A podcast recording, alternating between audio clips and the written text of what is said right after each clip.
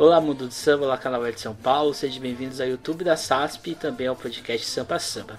Meu nome é Emerson Porto Ferreira e hoje nós vamos iniciar a série O que o Enredo Conta. Série essa que tem como grande objetivo falar dos enredos das escolas de samba do Grupo Especial, Acesso 1 e Acesso 2 das escolas de samba de São Paulo. Nós vamos aqui ter uma análise histórica, sociológica, opinativa, crítica quando necessário, mas acima de tudo, o grande objetivo é falar destes enredos, do que os carnavalescos, enredistas e assim por diante estão aguardando para o possível e muito provável Carnaval de 2022 em São Paulo. Então venha conosco para o início dessa série, série essa que vai ser sempre semanal, duas vezes na semana.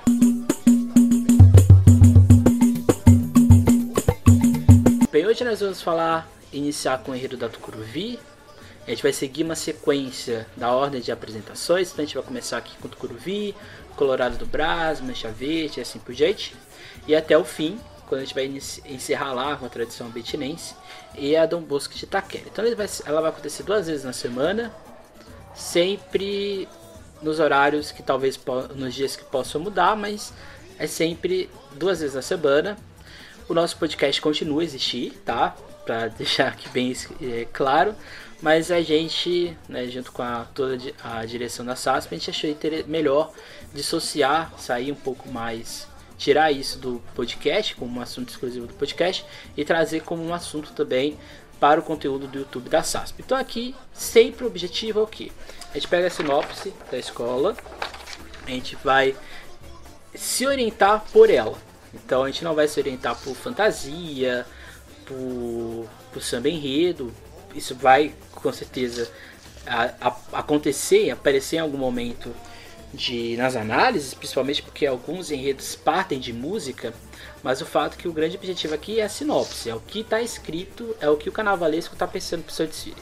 Então a gente vai falar do enredo da Acadêmicos do Curuvi, um enredo que tem autoria ou a montagem do Dione Leite e do Fernando Dias, e o título, né, Carnavais de lá para cá o que mudou, daqui para lá o que será.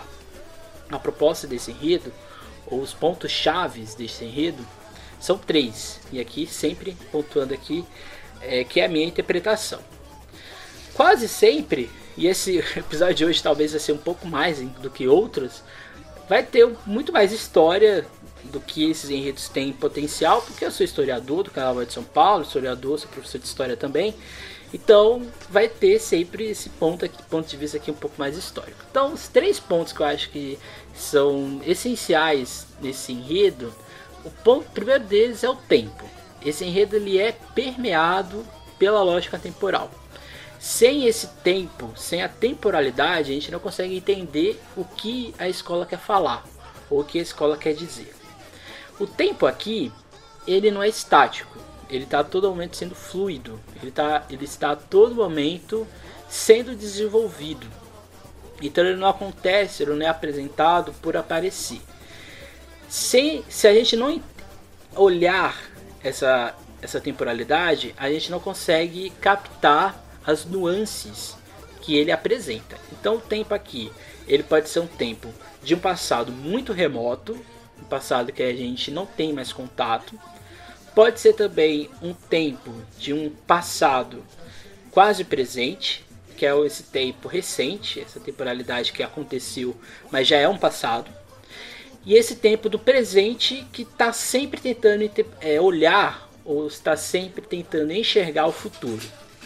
Isso é que é importante, porque lá no final da sinopse, quando a gente for ver a ideia da modernidade, a gente vai ter isso como ponto essencial, ponto de de fechamento deste enredo. A terceira palavra-chave dessa sinopse é exatamente a ideia de saudade. E aqui a saudade, ela não é saudade do que eu vivi, ou, ou saudade de uma coisa, de, sendo uma coisa muito superficial. A saudade aqui no enredo da Tucuruvi é uma saudade temporalizada. É uma saudade consciente, porque a gente sabe do que aconteceu a gente sente a saudade disso, mas é uma saudade também conformista, porque a gente sabe que isso não vai mais acontecer. que isso talvez não vai mais voltar. E aqui talvez seja uma. É, para pegar aqui um ponto, né? Existe o enredo da nostalgia da Rosa de Ouro, e lá no enredo Nostalgia da Rosa de Ouro, a gente tem isso, né? esse, esse apego a um passado que a gente não vivia. Mas só que o enredo da Rosa de Ouro, Nostalgia, ele é lá na Tiradentes. Ele é etapa, já aconteceu há muito tempo. Então a gente percebe que aqui a gente está em 2021, beirando 2022, e agora a gente está passando pelo mesmo processo. O mesmo processo de aceleração, nostalgia, de uma saudade de algo que está no tempo. Não a saudade por ser saudade. E o ponto, outro ponto essencial, que é exatamente a ideia de resistência. A escola vai pontuando que ao longo desse, desse período, e aqui talvez desde a década de 30, que eu acho que é o, é o início do que a escola está falando, a escola está falando que essa resistência ela sempre acompanhou as escolas de samba de São Paulo. Ela sempre acompanhou a constituição do carnaval, não só na sua estrutura visual e administrativa, mas principalmente na sua base rítmica e no que gerou a sua identidade. Então, ou seja, é um enredo que está no hoje, né, 2021, 2022, olhando o passado e tentando entender o que é o futuro. Por isso mesmo que o enredo ele se apega à lógica da nostalgia e à lógica dessa valorização de ancestralidade. Esses dois objetivos do enredo, se assim podemos dizer, é o que faz essa sinopse e esse potencial de Siri da Tucuruvi ser muito importante. Ser talvez um enredo que busque no, na história do Carnaval de São Paulo entender o que nós somos. Coisa que é muito rara acontecer em São Paulo, inclusive. A gente teve recentemente a própria Mocidade Unida da Moca, que no enredo dos pavilhões, que ela faz essa reverência de ancestralidade, mas é ali não é o que a Tucuruvi quer fazer. A própria Tucuruvi já falou do Carnaval de São Paulo em 2001, naquele enredo que aconteceram alguns problemas, mas a ideia daquele enredo era exatamente contar o que era o Carnaval de São Paulo, no caso ali de afirmação. Esse enredo aqui que a Tucuruvi retoma quase 20 anos depois, ela está novamente voltando ao Carnaval de São Paulo, mas só que agora num ponto de vista de acontecer alguma coisa e a gente tem que arrumar. É um enredo totalmente racializado, ele está dentro da lógica de raça, ele está dentro da lógica da valorização racial, porque lá no início ela, ele fala que foi dessas mãos pretas, foi desse corpo preto em andamento e deslocamento da cidade que fez com que o carnaval fosse descoberto e ganhasse identidade e ganhasse força, se assim podemos dizer.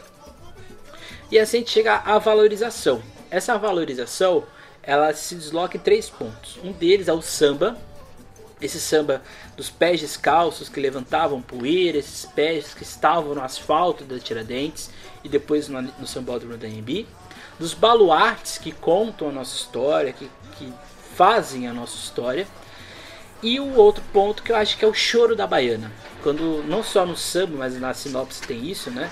o choro da baiana, dessa velha baiana, dessa ancestralidade. Que esse choro não é só um choro de alegria, mas é um choro também de melancolia, um choro de saudade, é o que faz isso ganhar força e se construir dentro do enredo. Por isso que a logo, a logo do enredo, se a gente for analisar ela, e aqui ela está aqui do nosso lado, a gente percebe que é o que? É a construção do tempo. A gente tem essa mão de um talvez de um membro do carnaval de antigamente, indicando, né, apontando o dedo para uma mão tecnológica, e aqui a recriação do afresco, né, do, do que está na Capela Sistina, que é a criação de Adão, feita ali pelo Michelangelo. E aqui exatamente talvez seja a reconstrução do Carnaval de São Paulo ou uma remodelação do Carnaval de São Paulo. Então o enredo ele vai ser dividido em três pontos ou em três tempos. O primeiro deles é o Carnaval de Rua. O segundo é o Carnaval da Tiradentes. E o terceiro, que é o Carnaval do AMB. Todos eles são interligados pela lógica do tempo, para essa reconstrução do pensamento, da memória, mas vai, ela vai as pontes né, entre esses elementos vão ser sempre o povo ou a ideia do popular.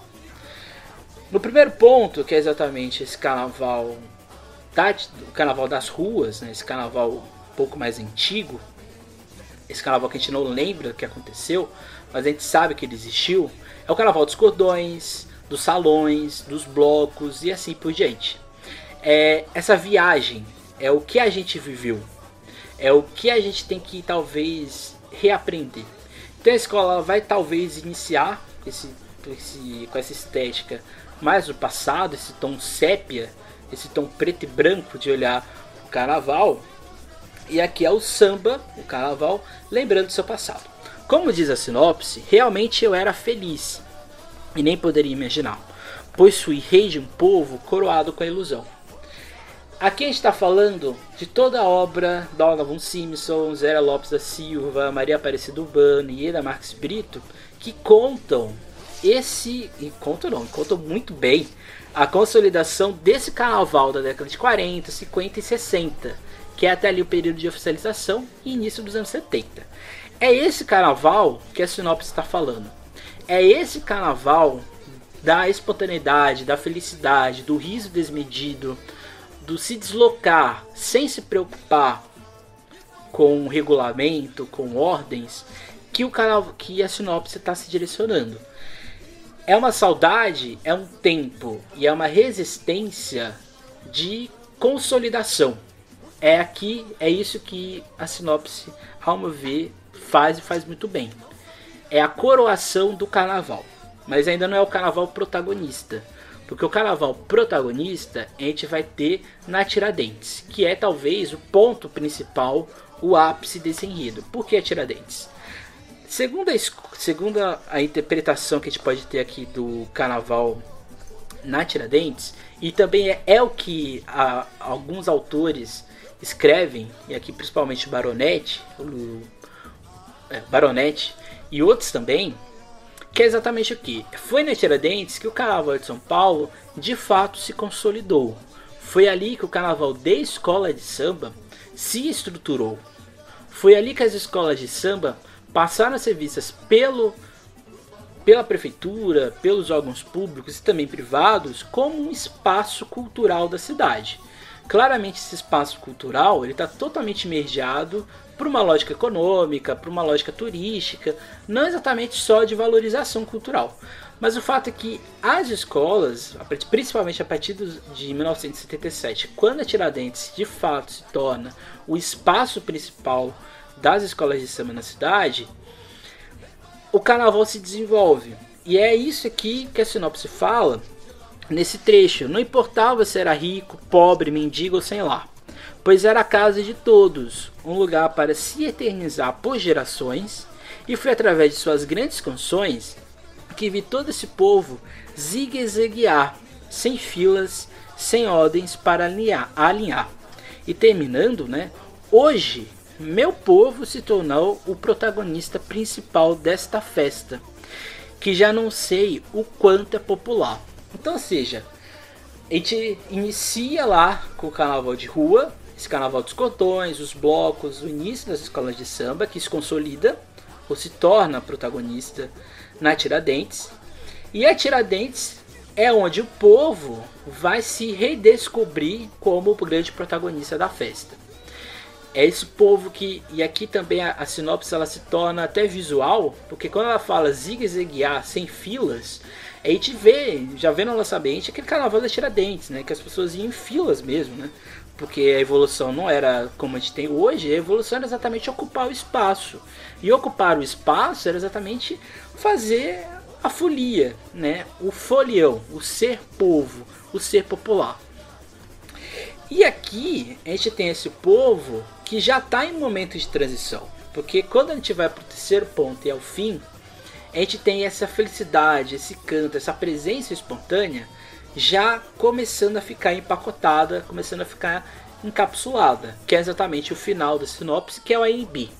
O AMB aqui ele se torna não ele não é exatamente um ponto crítico.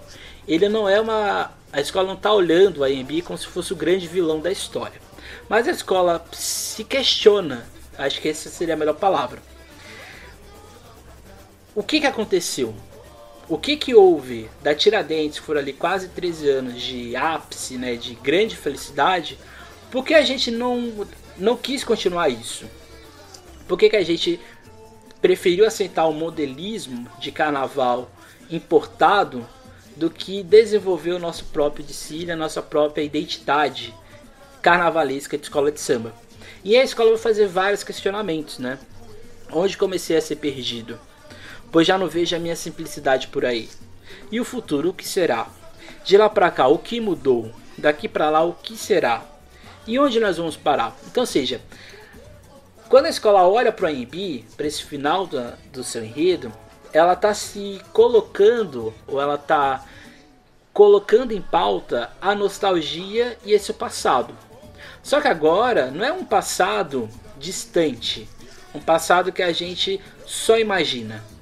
Esse passado que a escola está olhando, que é o da Tiradentes, é um passado que a gente sabe como era.